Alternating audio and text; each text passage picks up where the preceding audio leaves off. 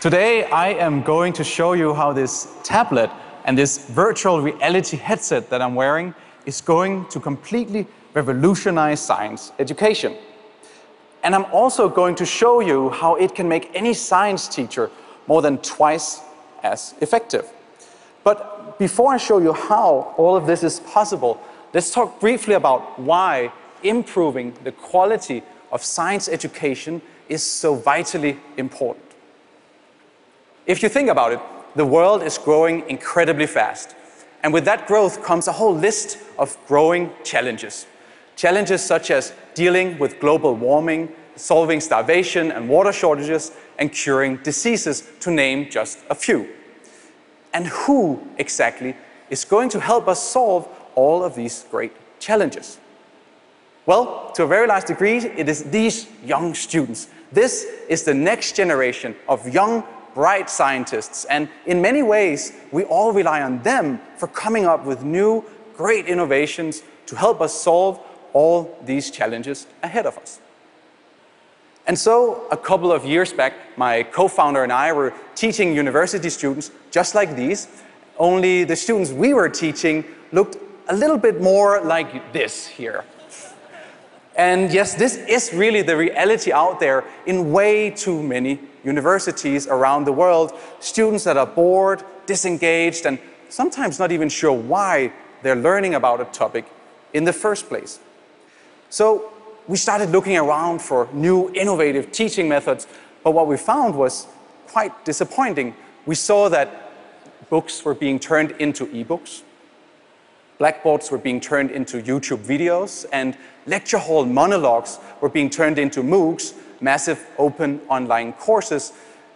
And if you think about it, all we're really doing here is taking the same content and the same format and bringing it out to more students.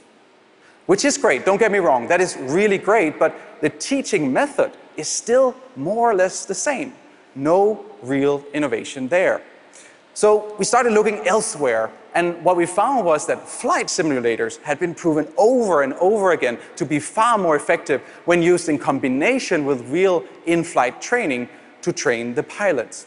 And so we thought to ourselves, why not just apply that to science? Why not build a virtual laboratory simulator? Well, we did it. We basically set out to create a fully simulated one-to-one virtual reality laboratory simulator where the students could perform experiments with mathematical equations that would simulate what would happen in a real world lab. But not just simple simulations, we would also create advanced simulations with top universities like MIT to bring out cutting edge cancer research to these students. And suddenly the universities could save millions of dollars by letting the students perform virtual experiments before they go into the real laboratory. And not only that, now they could also understand, even on a molecular level inside the machine, what is happening to the machines. And then they could suddenly perform dangerous experiments in the labs as well. For instance, also here, learning about salmonella bacteria, which is an important topic that many schools cannot teach for good safety reasons.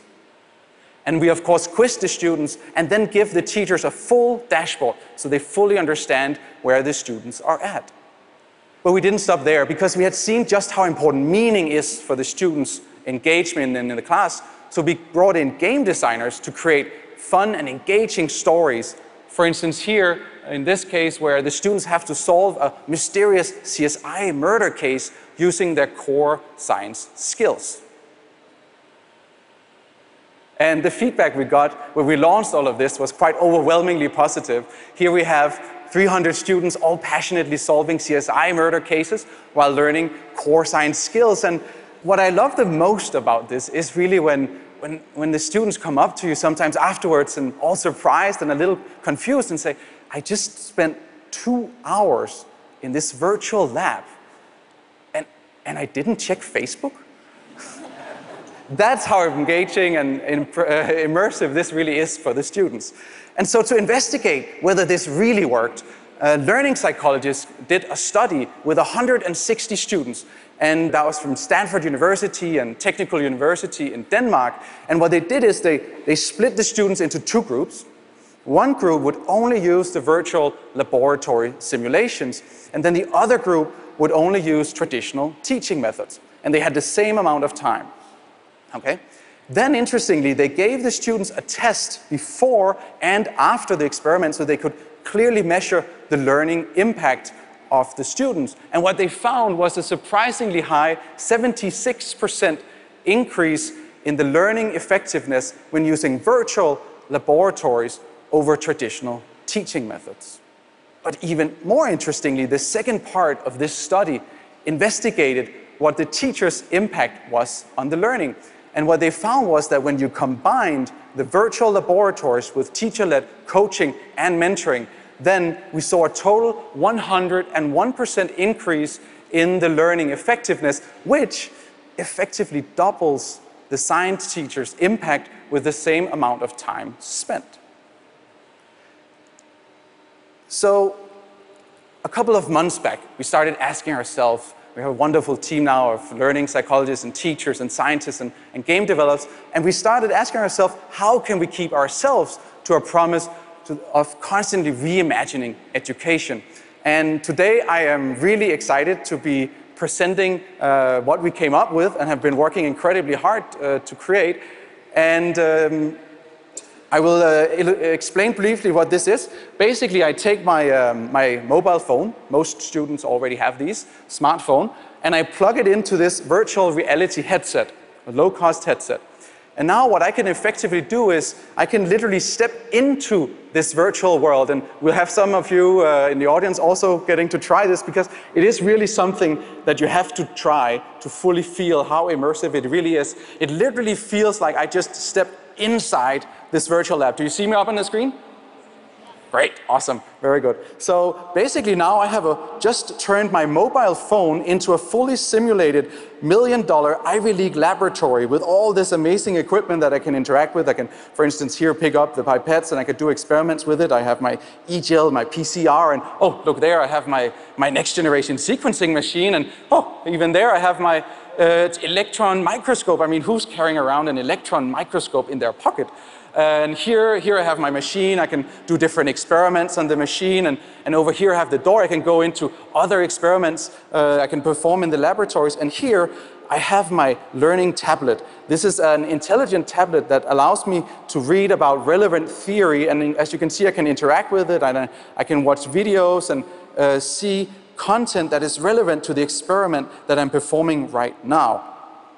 And then over here I have Marie, she's my uh, teacher, uh, my, my lab uh, assistant, and what she does is she guides me through this whole laboratory, and very soon the teachers will be able to literally teleport themselves into this virtual world that I'm in right now, uh, and help me guide me through this whole experiment.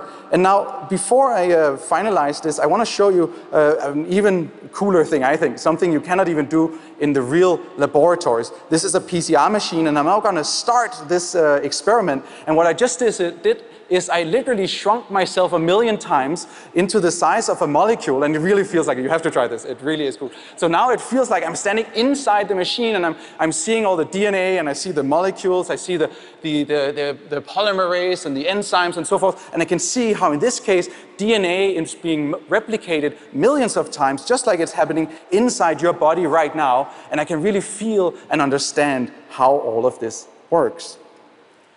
Now, I hope that gives you a little bit of a sense of the possibilities in these new teaching methods. And I want to also emphasize that everything you just saw also works on iPads and, and, laptops without the headsets. And I say that for a very important reason. In order for us to really empower and inspire the next generation of scientists, we really need teachers to drive the adoption of new technologies in the classroom. And so in many ways, I believe that the next big quantum leap in science education lies no longer with the technology, but rather with the teacher's decision to push forward and adopt these technologies inside the classrooms. And so it is our hope that more universities and schools and teachers will collaborate with technology companies to realize this full potential. And so Lastly, I'd like to leave you with a little story that really inspires me, and that is the story of Jack Andraka. Some of you might already know him. Jack, he invented a new groundbreaking low-cost test for pancreatic cancer at the age of 15. And when Jack shares his story of how he did this huge breakthrough, he also explains that one thing almost prevented him from making this breakthrough. And that was that he did not have access to real laboratories because he was too inexperienced to be allowed in. Now, imagine if we could bring Ivy League million dollar virtual laboratories out to all these students, just like Jack, all over the world, and give them the latest, the greatest, most fancy machines you can imagine that would quite literally make any scientist in here jump up and down out of pure excitement. And then imagine how that would empower and inspire a whole new generation of young and bright scientists ready to innovate and change the world. Thank you very much.